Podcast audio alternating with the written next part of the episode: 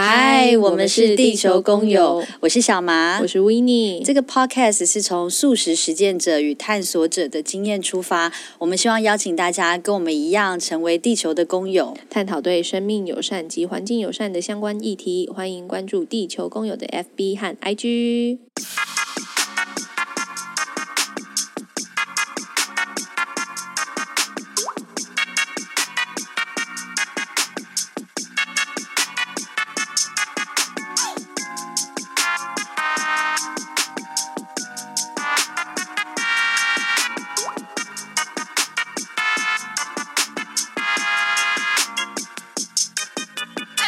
好，我是小麻。在第一集《地球工友》的时候呢，维尼问到我对于食物的想法。那我发现，在我加入孔雀餐酒馆跟咸花生咖啡馆这短短几年来，其实我的饮食观念有了很多的改变。认识 Angel 呢，是从师大路时期的孔雀跟咸花生开始。那我觉得 Angel 很像一个小野人，有一个不羁的灵魂。不过 Angel 做出来食物的味道啊，往往令我非常的惊艳，觉得很特别。这位小野人，他脑袋里头对料理跟食物的滋味到底是什么样的想法，愈发的好奇。所以地球工友在第三集邀请到了 Angel 郭云婷来跟我们一起聊聊他对食物的想法。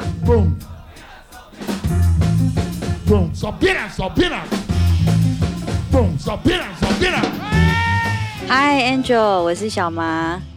嗨，嗨，我是维尼。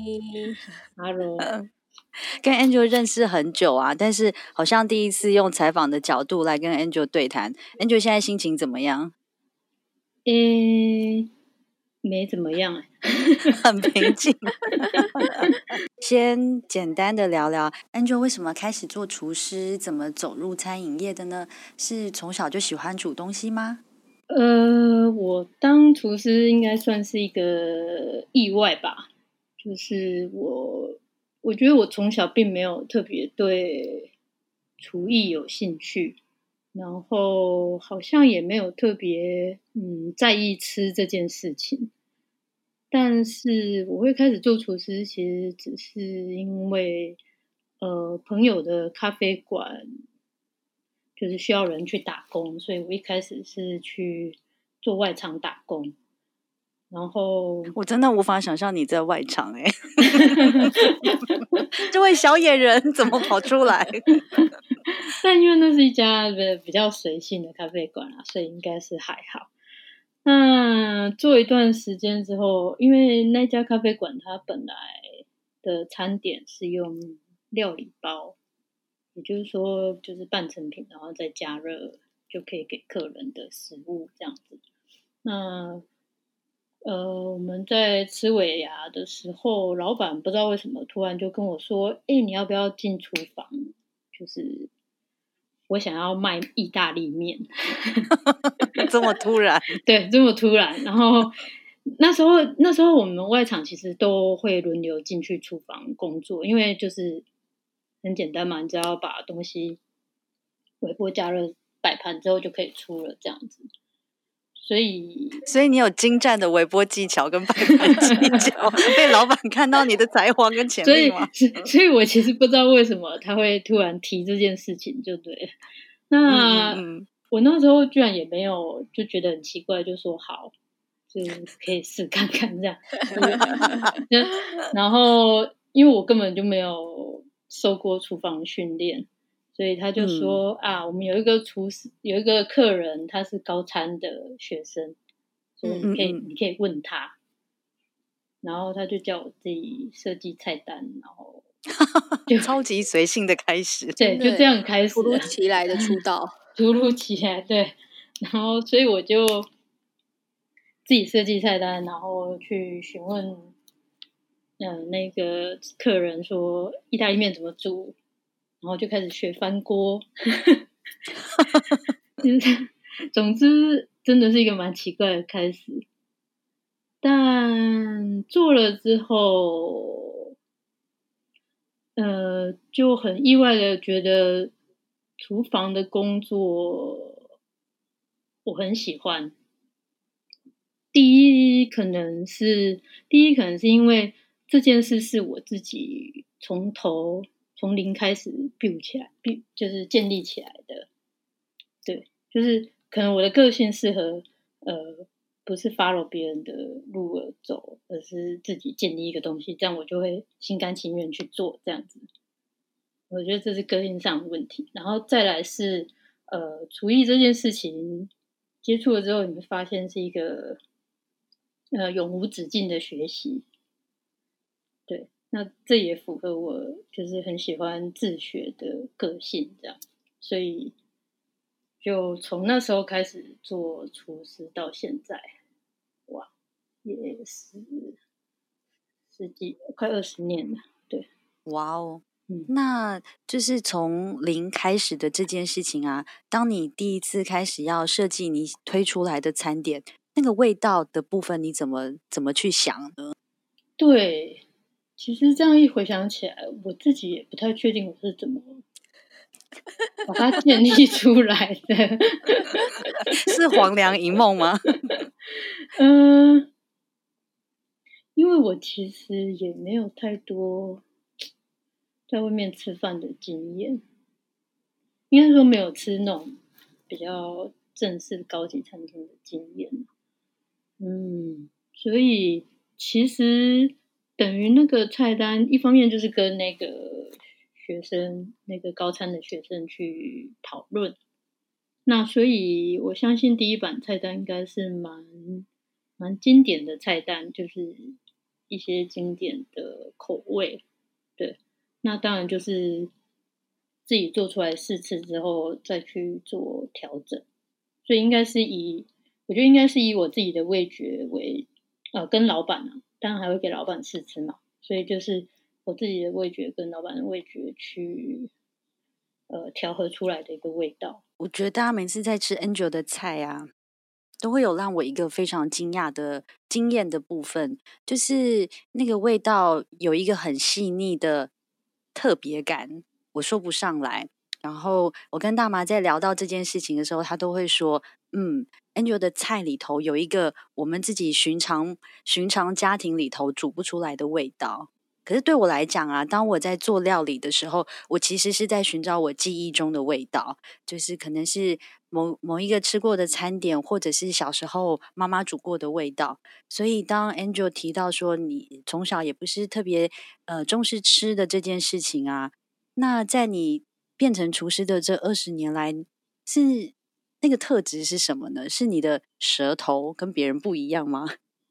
嗯，刚刚小马提到就是会追寻那个妈妈的味道。我相信，我我觉得大部分人都会有这样子的，呃，就是一个味觉记忆。所以，所以，呃，我觉得对我来说，我我现在来看，现在小小朋友的食欲，我觉得是非常重要的。对，因为如果他从小就是吃添加物长大。他长大会去追寻追寻那个味道，可是那个其实可能是不不好不健康的东西，但是他会下意识的去追寻，但那其实是他成长过程中教育造成的，对，所以我觉得这一块在我现在看来，会觉得是政府就教育体系里面应该要纳入的东西，或是非常重要的一块。那我小时候。我相信我妈还是蛮会煮东西的，虽然我可能没有特别说哦，特别去品尝每一个菜的味道，而且我妈妈的料理手法是比较呃没那么台式的，所以我的味觉也是比较偏就没那么台式，就是西式的啊、日式的啊，都我妈都会煮，Angel 对料理的灵感通常是来自哪里呢？嗯，我觉得餐厅，因为毕竟我们不是走家常菜的餐厅，所以在设计菜单的时候，一定都会去思考说，怎么样让客人是会有，就是就是他的体验是不只是吃到这个原本熟悉的味道，它可能会有一个，或者说有时候你吃到熟悉的味道，可是，诶、欸，口感不一样，就是，嗯，就是在设计的时候，我们其实都会去在某一个点上去去让客人感受到一个不一样的东西。有时候是颜色，有时因为它就是五感嘛，有时候是触觉，有时候是嗅觉，对，所以呃，如果说客人真的能够感受到这些，对我来说是开心的，就是嗯，因为我们在设计菜单的时候是确实有把这些想进去的，就是呃，烤鸡腿就就不能让你吃起来只是便当店的烤鸡腿嘛，不然我们 餐厅存在的意义就不在了，这样子，对。嗯，想问一下 Angel，怎么成立孔雀跟咸花生这两间餐厅的？那当时成立的想法是什么呢？嗯，呃，最一开始就先开的是孔雀嘛，然后那时候其实就是我也那那创立孔雀的时候，我其实那时候是失业的，没有工作的。那那时候就在想接下来要做什么东西。呃，然后就是我们看到那个四大路孔原原本在四大路孔雀的那个店面，我们非常喜欢那个店的氛围，所以就决定把它定下来做孔雀。那我觉得从一开始孔雀，我们想要的就是让让大家在在在。现实，我我觉得说，就是我们在日常生活中，其实有很多的，常常会有很多的需要 fighting 的东西。但是吃饭的时候是一个我们可以好好休息的时间，所以我们想要孔雀它成为一个，就是大家可以好好休息，然后享受一个愉快的时光的地方。嗯，这是孔雀当初创立的心情，这样子。嗯。那另外一方面就是说。呃，其实我们非常喜欢旅行，所以我们也很把很多我们旅行的，不管是味觉的记忆，或者是视觉上的感受，就是带到孔雀里面这样子。那咸花生就是，呃，我们那时候，呃，创立孔雀之后。其实开店是一件非常累人的事情，就是因为而且一开始我们就是从中午一直开到凌晨两三点，也就是说，因为一开始老板一定都自己做嘛，就很少请，就员工大部分都是 PT，所以我们就等于是从呃中午十一点一直工作到凌晨两三点，就是那是一个。嗯非常 累人的开店过程。那后来，后来其实有有调整。我们后来就发现孔雀的氛围其实那呃四大路孔雀其实不太适合，就是中午那个时段，所以我们就把它调成晚上才开。那就变成我们下午有一个时段是空闲的时光。那所以我们就常常去咖啡馆休息这样子。所以。对我来说，咖啡馆是一个呃每天都会想去，然后是一个休息的地方，就是在我们的呃日常生活都中可以休息的地方。所以那时候，嗯，就因为那样子的时间，我们却发现好像找不到真的自己很可以很放松的咖啡馆。所以在看到呃师大呃泰顺街那个旧的咸花生的店面的时候，我们就决定说，那我们再开一家咖啡馆。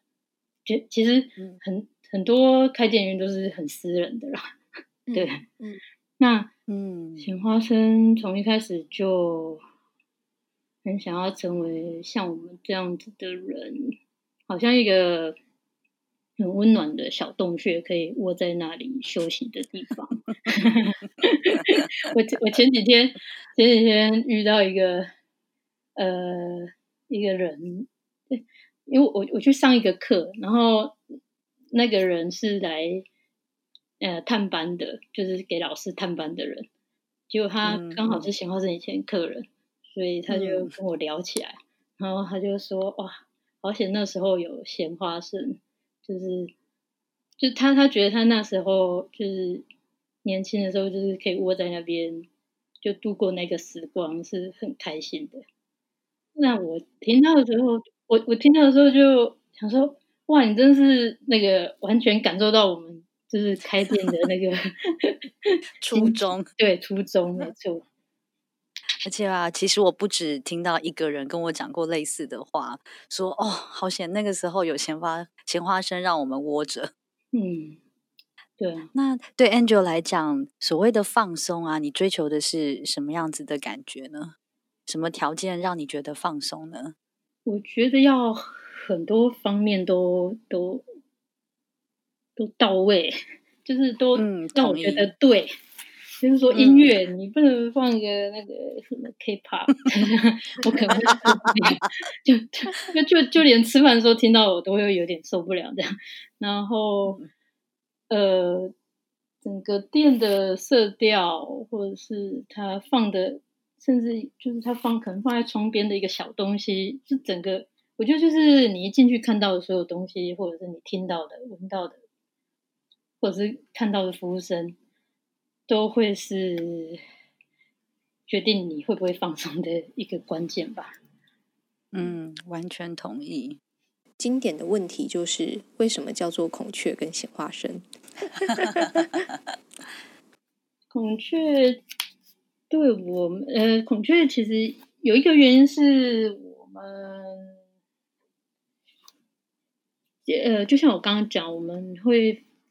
因为我很喜欢旅行，所以会想要把旅行的回忆复制在孔雀里面。那这个店名其实也有一点，就是我们去印度玩的时候，然后某我们就是印度其实一个很匆忙、很混乱的地方。然后反正我们那一天就是很晚的赶到一个民宿，然后就很累的，就匆匆忙忙就睡着。就隔天起来的时候，那个就打开我们房间的窗户。就发现他后面就养了孔雀在那边，就是就那一瞬间，就是会让你非常的，就是感受到那种旅行很有趣的地方，这样子，就是你没有想到说你你打开你房间窗户会看到一群孔雀在那个后院这样走来走去这样，然后那种很惊艳的感觉，就是我们很想要复制在呃孔雀这家店里面的感觉，对，嗯。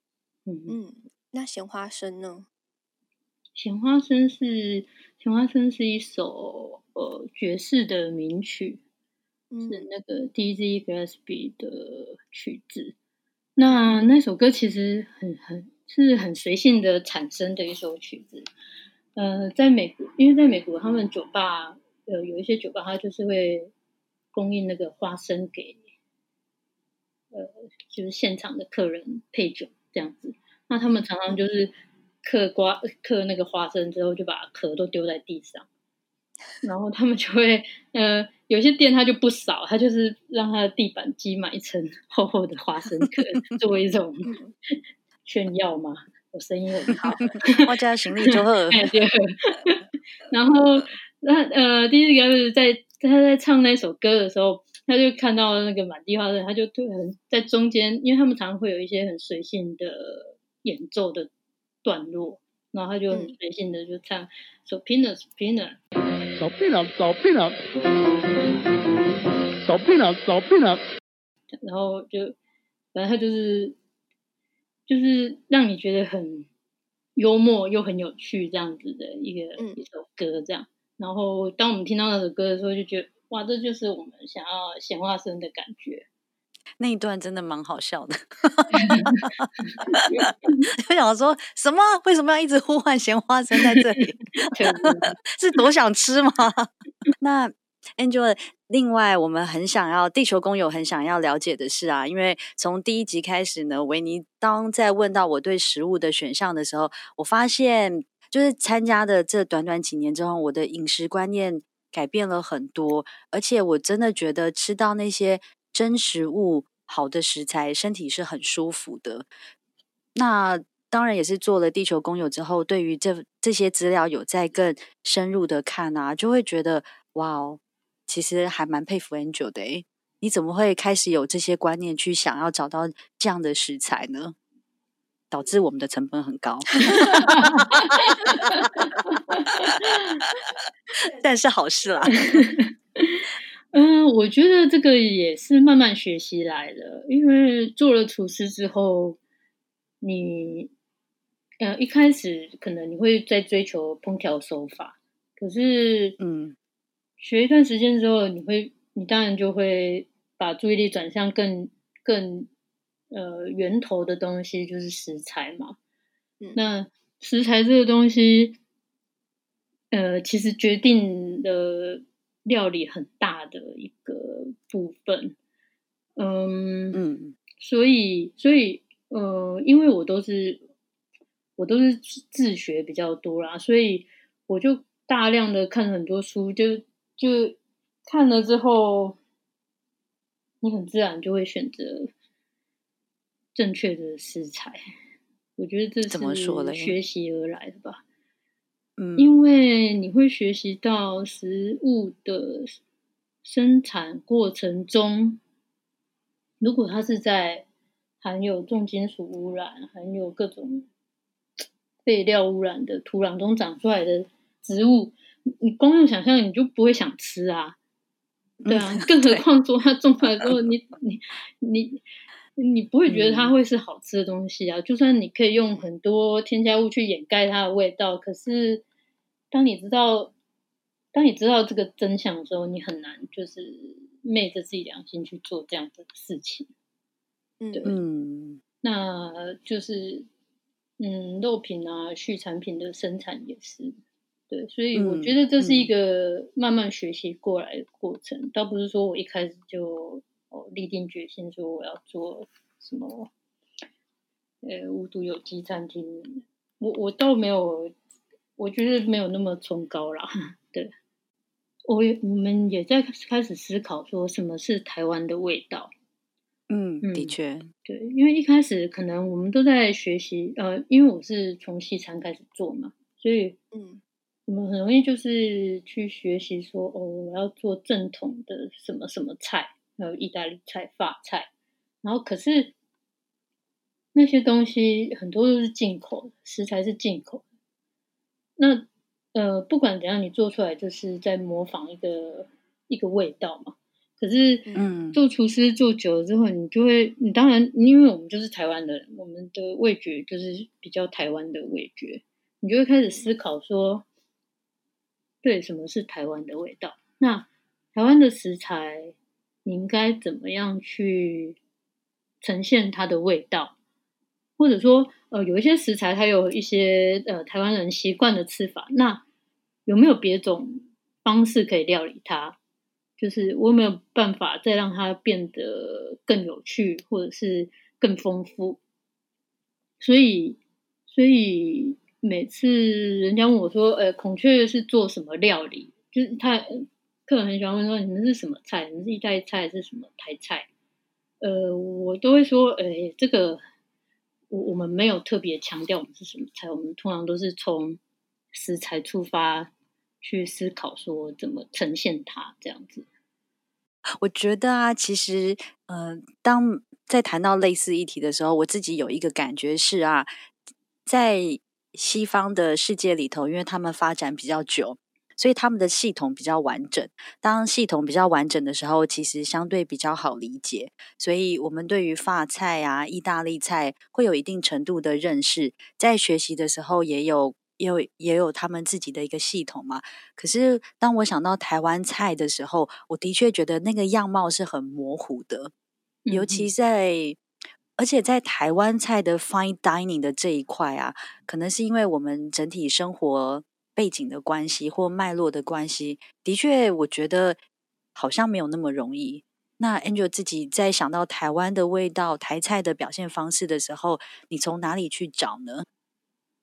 台菜还是有一些所谓的经典菜，哦，其实大部分都是那个板德的菜，嗯、或者是嗯传统的酒家菜，嗯、因为那时候呃愿意花大钱去。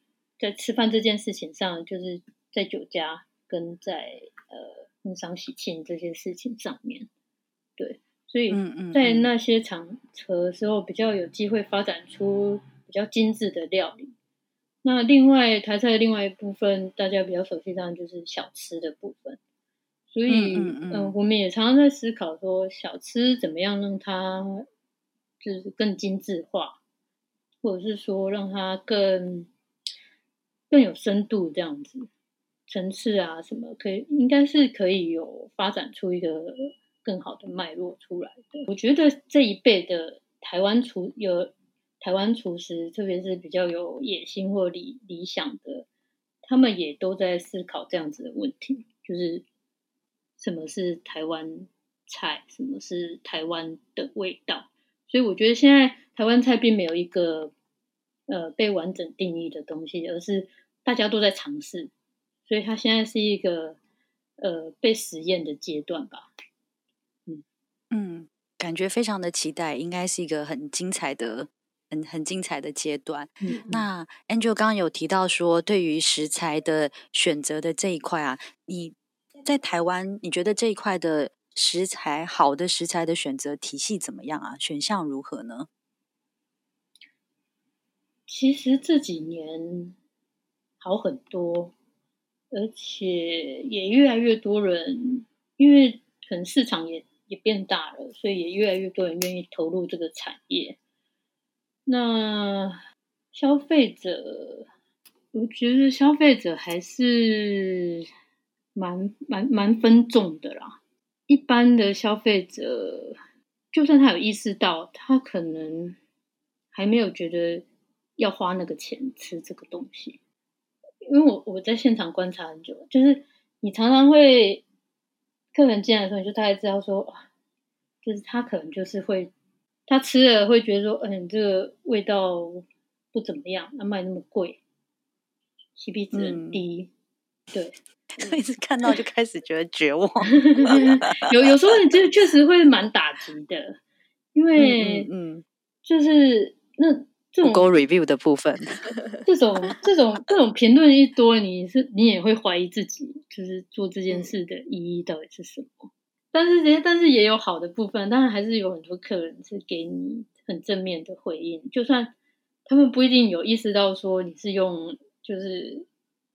好好的食材这件事，至少他们愿意接受这样子的食物，就是可能味觉上不像他们平常所想象的那样子的食物。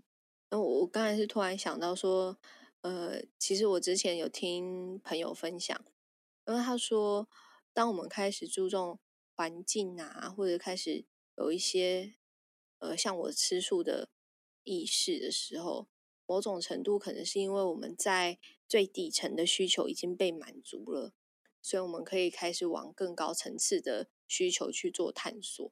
但有些人他可能基本需求不没有办法被满足，他只要能活着就好，或者是有有什么东西他够用就好，所以他还不想不到那个往更高层次的部分去做探索。所以我想到的是，或许某种程度也是因为我们呃也处在一个比较幸福的阶段。然后，当然也希望就是能把这个呃想法让更多人知道。因为其实我我朋友跟我讲这件事情的时候，我当下的没有先多想，但我当下是反驳，因为我说我觉得我不是中产阶级。然后他说：“但你也没有困难到哪里去。”然后想一想也是啦，没错。对，那我想要问一下 Angel，因为像我吃素啊，每次去那个孔雀吃饭的时候。都有很好吃的素食料理。那你当时在呃，为什么会有这个素食的选项？然后在料理的时候有没有特别挑战的地方？嗯，素食的选项，我觉得这是基本的吧。有一年到我们设计出新菜单的时候，我们几个人共同在看的时候，那其中有一个伙伴就说：“嗯，这样素的东西够吗？” 嗯嗯嗯，感谢他，就 好像这个在我们就真的是理所当然，就是就一定要有素啊，不然素食者怎么办呢？可是这件事情是怎么开始的啊？诶诶，我要讲一件事，我最近呢、嗯、也开始吃素。什么？小马，你现在被大家包围，真的？你知道大麻其实也准备开始吃素吗？你为什么开始吃素？什么时候开始？开始多久？哎，其实没有很久，大概几个礼拜而已。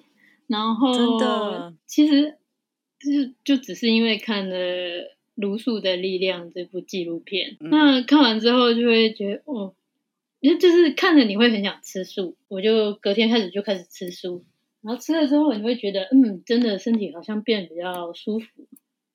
嗯，对，所以一开始可能是比较自私的原因呢，就是想要自己身体变好这样子。然后后来听了你们的那个 podcast，那里面有提到一部纪录片《统治》嘛，哦，我也没能撑过五分钟。真的是不是？Angel，你是因为之前就看过吗？还是没有？我没有看过。特别的，对，就是、哦、就是你们提了之后，我去找来看了一下。天哪，好感动哦！你看是不是网络的长尾效应？是啊，是啊，是啊。嗯、呃，对，看了之后你会更不想吃，呃，就是动物，就是因为他们被对待的过程太太残忍了，对，嗯。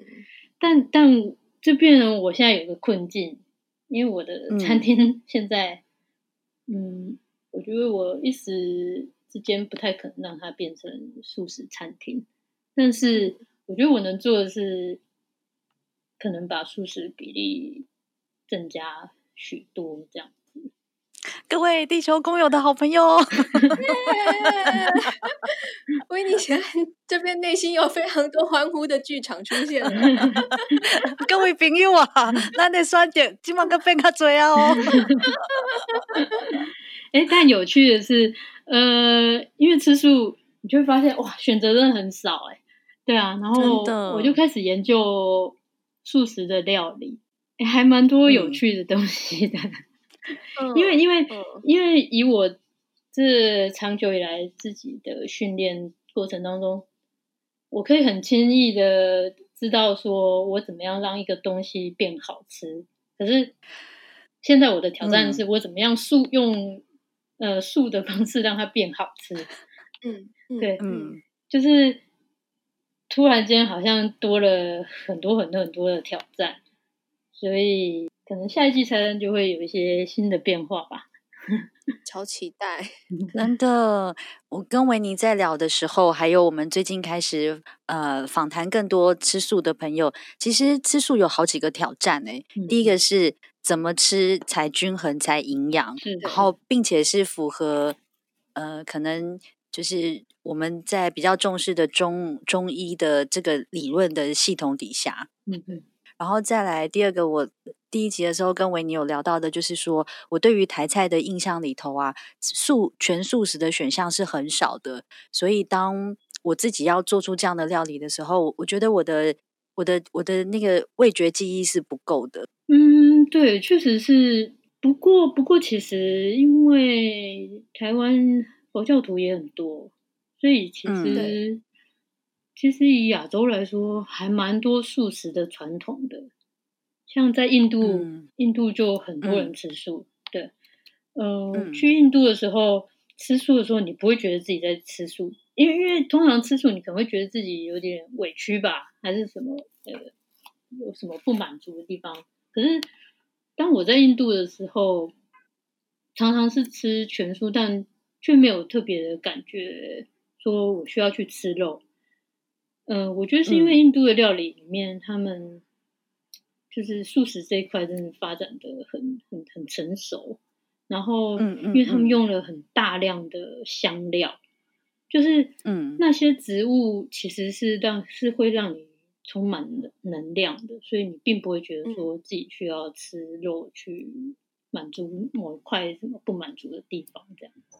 我自己以吃素两年的经验呢，我自己其实很，嗯，很不喜欢那种传统的素味，其实它可能传统的素料都会比较着重在，因为香菇可能比较味道，所以大部分都是香菇味，然后或者是可能有一些什么当归啊什么的，所以它的那个味道吃起来很单一，所以然后再来是又很油，因为他们可能觉得、嗯、呃都是菜没什么味道，所以他们在油的。部分就会加很多，所以那个口要么就是太油腻，要么就是那个口味很单一，你完全可以想到它是什么样的味道。所以其实我呃在吃素的时候，我有很大的挑战，也是在找那种就是我不想要吃传统的素料理，然后什么样的素料吃起来让我会有经验，跟让我吃起来觉得很舒服。这是这也是我觉得就是孔雀目前推出的呃几道素餐里面让我觉得很开心的一点，就是不是我呃想象中的那种呃素食的味道，然后吃起来就是我一点都不委屈，我觉得我在吃一个非常享受的一道食物这样子，嗯，对。当我研究塑料理的时候，发现其实。呃，世界上有蛮多大厨，他是以素食得到米其林三星的，所以我相信素食是绝对有发展性的。嗯、对啊，而且嗯，还蛮有趣的，我觉得就是可能我也蛮喜欢接受挑战，所以这个挑战，嗯，就是我觉得蛮。远方的鼓声响起了，哎，不好意思。我是时间差不多了吗？对，好，谢谢 Angel，谢好，拜拜。在访谈过程当中，我就会觉得说，有一些想法，其实呃，包含他对食物的理解，是因为有些厨师他可能就会是呃以盈利为目的的出发，嗯，什么样的食材是比较便宜的，然后可能有比较呃做出来料理比较高报酬的部分。但是对于 Angel 就是孔雀跟咸花生来讲，其实，呃，食物的天然跟吃进去的人的感受是反而是最重要的。那我觉得其实还蛮欣赏或感谢有这样的餐厅吧。我觉得是以人为出发点去设想这件事情，而不只是以人啊，以也以环境来来做考量。也很讶异的是 Angel。最后面跟我们大爆料，自己也开始吃素。嗯，对。对啊。然后这件事情就是，呃，我当下其实非常开心，然后也没有想到说，就是自己在节目上面的分享，然后真的有默默的影响一些人对于环境跟跟动物权益的想法。那呃，虽然我我我当然自己私心会期待孔雀有更多的素食料理。但我觉得，只要有开始有这样的意识，做出一点点改变，我都觉得非常的、非常的不可思议，跟非常的感谢。我记得有一次啊，我在店里头遇到了法国来的客人，他就在跟我聊说，嗯、呃，餐厅的事情。那我跟他说，我觉得，呃，我就跟他表明说，我其实是一个小投资者的身份，嗯，但我真的觉得这是一件非常好的事情，就是，嗯、呃，你。不管你的金额有多少，投资一家自己最喜欢的店是一件很棒的事情。嗯嗯嗯、就是你去那边，你永远可以去享受到你最喜欢的内容，或者是像我的话是食物，嗯、而且永远会遇到很棒的对待。嗯嗯。那在加入那个孔雀鲜花生这个团队的时候，我我其实有时候时不时会跟 Angel 丢一点我对料理的想法。那我觉得这其实很像是。可能因为我们也活到这把年纪了，嗯、有些时候是在追求自己记忆中的那个味道。嗯、对，对我我我对料理的感受，那我觉得也随着自己年纪的不同，可能从一开始其实很往外去找的，嗯、去找呃。新奇的味道，新鲜的味道，嗯、但是随着时间渐渐的推演啊，其实会慢慢的回到自己的内在当中去寻找，包含自己熟悉的味道、记忆中的味道，以及回到基本面上去看。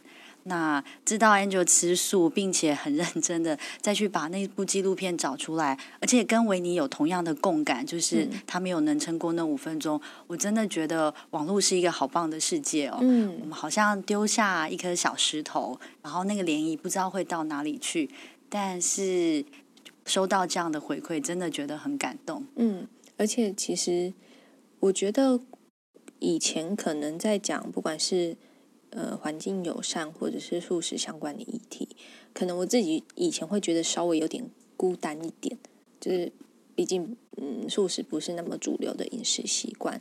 但是开始做节目之后，并且就是默默的向大家 硬性的推广我们的 podcast 节目之后，就发现其实很多朋友会抛出他们对呃这件事情的想法。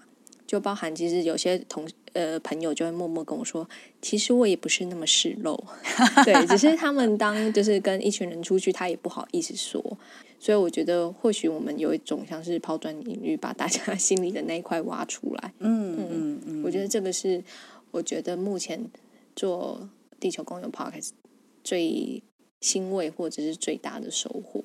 而且我觉得，就是跟宇宙许愿是真的，真的，因为我真的就是很没有料理的料理的知识，嗯、所以我最烦恼的是我怎么样在日常的料理当中，台式料理当中加入了素食的这个选项，跟他到底该怎么料理？嗯、那。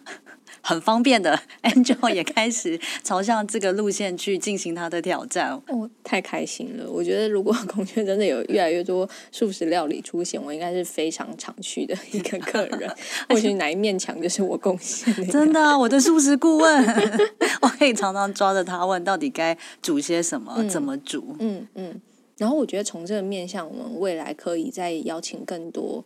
的专业领域，比如说营养师或什么的，然后大家彼此交流，或许在、嗯、呃素餐上面、素食料理上面给大家更多的选择跟建议，然后我觉得可能就是会朝向可能更理想化的那个面向前进。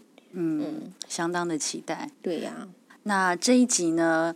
我们来不及，其实，在最后的大彩蛋爆出来之后呢，我们的内心小剧场无限的在上演诸诸多的剧嘛。对，所以呢，在这一集，我们决定把它做成上下两集。在下集，我们会挖掘更多 Angel 他在素食探索的前期的一些，不管是挣扎或者他的心路历程，然后我们尽量的鼓吹他。多推 多推出一些素料理，Angel 等我们哦。好，那地球公友，我们这一集的话就先告一段落，我们下集见，谢谢大家，谢谢，拜拜。拜拜。